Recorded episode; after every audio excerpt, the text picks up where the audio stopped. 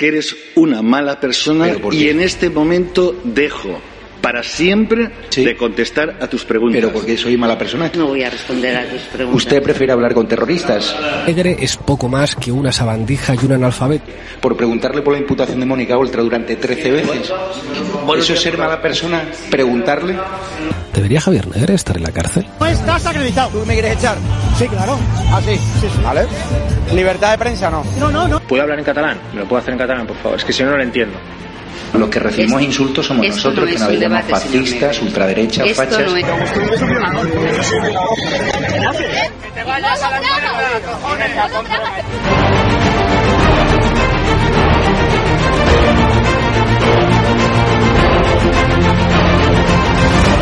¿Cuánto dinero te da el gobierno español? Dos mil. ¿Dos mil euros? Aquí, en España, al mes. Sí. Tú defiendes. Y la gente para la que trabaja.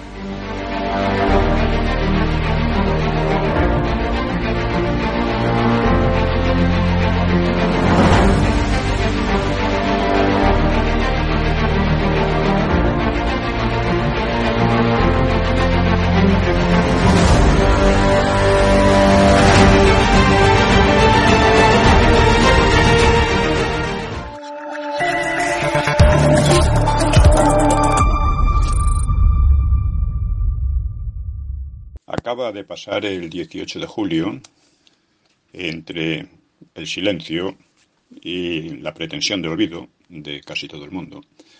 Pero el 18 de julio de 1936 es la fecha más digna de conmemorarse del siglo XX español y de lo que va del XXI, porque de él han dependido la unidad e independencia de España, la democracia, la prosperidad, la paz y la monarquía cosas que algunos han querido usurpar, en particular la democracia. Hoy todas ellas están siendo atacadas y corroídas desde todos los ángulos por el nuevo Frente Popular, au- autoidentificado, entre otras cosas, con las checas y con la ETA. Porque estos señores de la memoria, que incluyen a los del PP, por cierto, no se olvide, eh, consideran que, entre otras cosas, es la clave, una de las claves principales de estas leyes totalitarias, consideran que los chequistas, eh, o sea, torturadores y asesinos de las checas, que fueron después de la guerra juzgados y fusilados, unos 14.000, pues, y no las cifras desmesuradas que se inventan estos otros, pues eh, que son víctimas, son víctimas del franquismo. Por lo tanto, se identifican con ellas como, como víctimas. Por lo tanto, se puede hablar de una ley neochequista. Y neoetarra, por cierto. Pues bien, vamos, el, el 18 de julio significa un poco todo lo contrario de eso. Y ha dejado un legado, el legado del franquismo, que se puede resumir en cinco puntos fundamentales, aparte de otros menores. Primero, la unidad nacional, que luego fue reorganizada en autonomías, que sin embargo han sido utilizadas por los partidos prochequistas para disgregar progresivamente la unidad nacional y fomentar los, los separatismos, tarea en la que continúan con máximo empeño. En segundo lugar, la independencia nacional, atacada también con la sumisión a potencias que invaden o amenazan invadir nuestro territorio y hacer de España un amasijo de estaditos manejables por esas potencias. Tercero, la democracia, salida directamente del franquismo por personas que vienen del franquismo, empezando por el rey Suárez y los demás, por autodisolución del régimen, autodisolución que se hizo de la ley a la ley, es decir, con reconocimiento de la legitimidad histórica del régimen anterior. Esta mm, democracia fue, de la ley a la ley, fue refrendada democráticamente, ¿eh? O sea que se refrendó democráticamente la legitimidad y la transición en el referéndum del 15 de diciembre de 1976, que también se pretende olvidar como el 18 de julio. Eh, una democracia que las izquierdas sovietizantes y separatistas han desvirtuado profundamente con actos y normas liberticidas, de las que las de memoria son probablemente las más graves. Cuarto, Otra herencia de aquella época es la paz más prolongada y más fructífera que ha vivido España en dos siglos, y que también los de la memoria corroen fomentando los odios entre los españoles como ya hicieron en la República, a la que acabaron destruyendo, porque lo que destruyó la República fueron estos odios propagados y estimulados precisamente por los partidos que, han resurgido debido a una mala gestión de la transición. Y quinto, la monarquía, que fue decidida por Franco como instrumento de moderación política y enlace simbólico con el pasado nacional.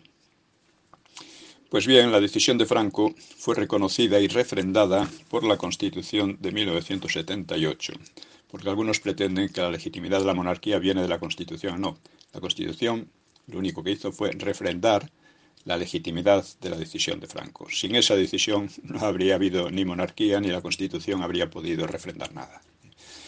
Por ese origen, los políticos de la memoria chequista avanzan sin cesar para abolir la monarquía, aunque sin éxito hasta ahora.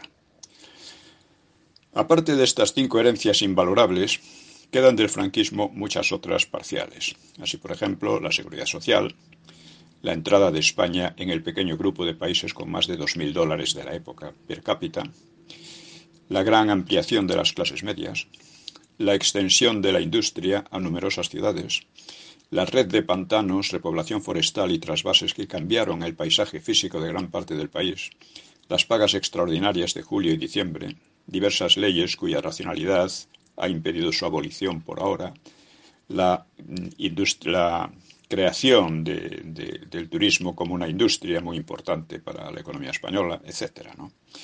Por lo tanto, nada más natural que el, empeño de los neochequistas por corromper y corroer en todos los aspectos la herencia de aquel régimen.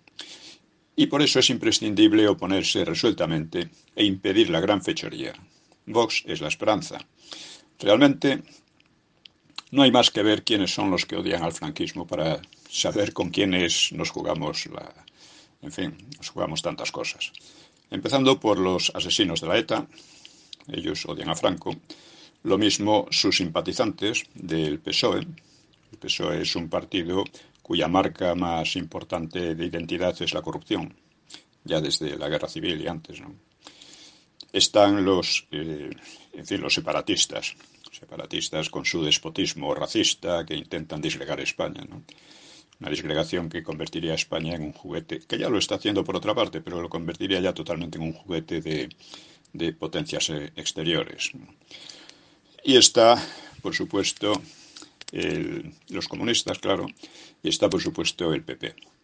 El PP es un partido de señoritos sin conciencia histórica y sin pensamiento democrático, que alguien lo definió muy bien, lo definió muy bien, dice, están condenados a alimentarse de los desechos intelectuales de la izquierda, porque les falta eso, pensamiento democrático y conciencia de la historia. El otro tema que siempre se olvida es el referéndum, insisto, del diciembre del, 76, del 76. Y en ese referéndum se aprobó el paso a la democracia desde la legitimidad histórica del franquismo. Y esto es algo fundamental que se quiere olvidar.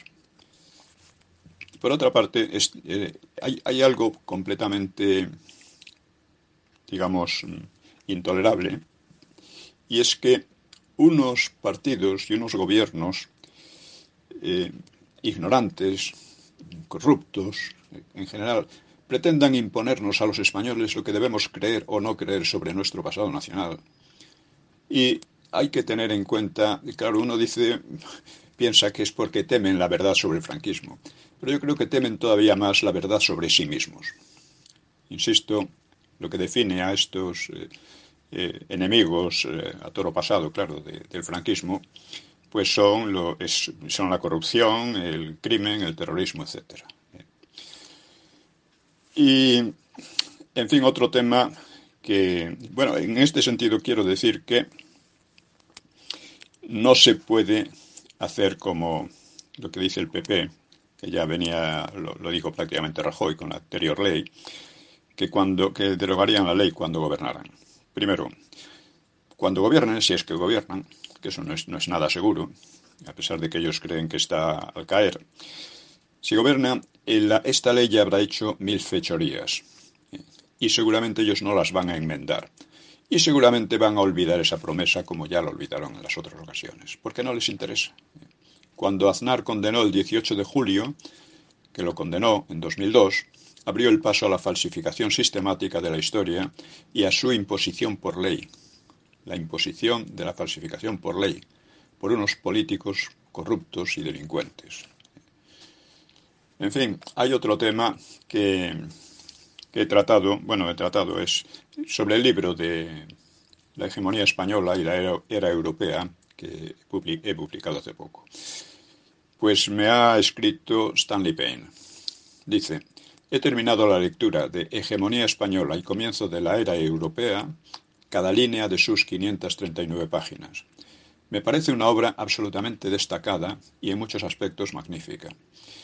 Literalmente, cada página revela una gran capacidad para la historia analítico-interpretativa, que es la clase más alta de esta arte, de la historiografía. Pero lo sorprendente no es esto, sino que consigue tanta originalidad y enfoque nuevo. En eso es un típico triunfo moísta. El aspecto individual que más me ha gustado e impresionado es que haya logrado una perspectiva amplia y de conjunto de una historia tan complicada.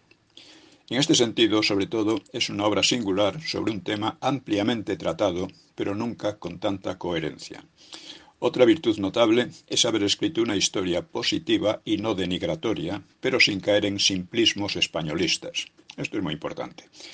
Así consigue enderezar muchos entuertos. Sencillamente admirable. Stanley Payne.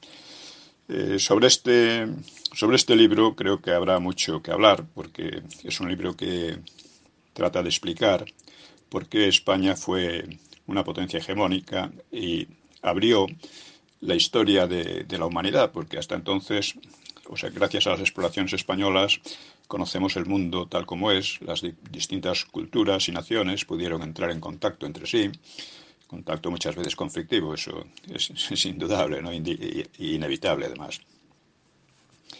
Y esto abre un, nuevo paso en la historia de la humanidad. Un, un, paso que va a estar dominado durante tres siglos y medio por, la, por Europa, por países europeos, primero España, luego Francia, luego Inglaterra, por poco Alemania, y eh, y que, terminó esto con la Segunda Guerra Mundial. Segunda Guerra Mundial es el fin de la era europea, que dura cuatro, eh, cuatro siglos y medio, y em, empezaba por las exploraciones españolas. Bueno, todo esto eh, interesa mucho destacarlo porque otra de las, en fin, de las tendencias que hoy vemos, tal como la de olvidar el 18 de julio y denigrar sistemáticamente el franquismo, del que vivimos en realidad todavía, pues, o sobrevivimos, porque está siendo muy atacado, pues es precisamente la historia de España. Durante mucho tiempo hemos estado viendo cómo gran parte de la historiografía se centraba en ensalzar a los que habían sido enemigos de España, fueran los, moros, fueran los, eh, en el Islam, los turcos, fueran los protestantes, fueran los franceses, cualquiera, todos los ingleses, por supuesto, todos eran superiores a nosotros, según esa historiografía. Pero en la actualidad se tiende más bien a negar la, que España haya existido jamás. O sea que España es un invento, dicen ellos, de unos nacionalistas del siglo XIX, pero que no tiene base ninguna en la historia, ni existió la Reconquista, ni, todo esto. Bueno, todo esto hay que hay que ponerlo en su lugar de una vez porque tiene un efecto completamente destructivo sobre, sobre la propia España y sobre la cultura española y sobre en fin, la, capacidad intelectual, ¿no? porque son verdaderas tonterías al final. Tonterías muy rebuscadas, muy embrolladas, pero tonterías. En fin, he tratado también otros temas en, en mi blog, pero yo creo que con estos por hoy queda queda claro quizás los aspectos más importantes, que insisto, el 18 de julio, que todos quieren olvidar, y que he invitado en el blog a, a difundir muy ampliamente el comentario que he hecho y que he leído hace unos momentos.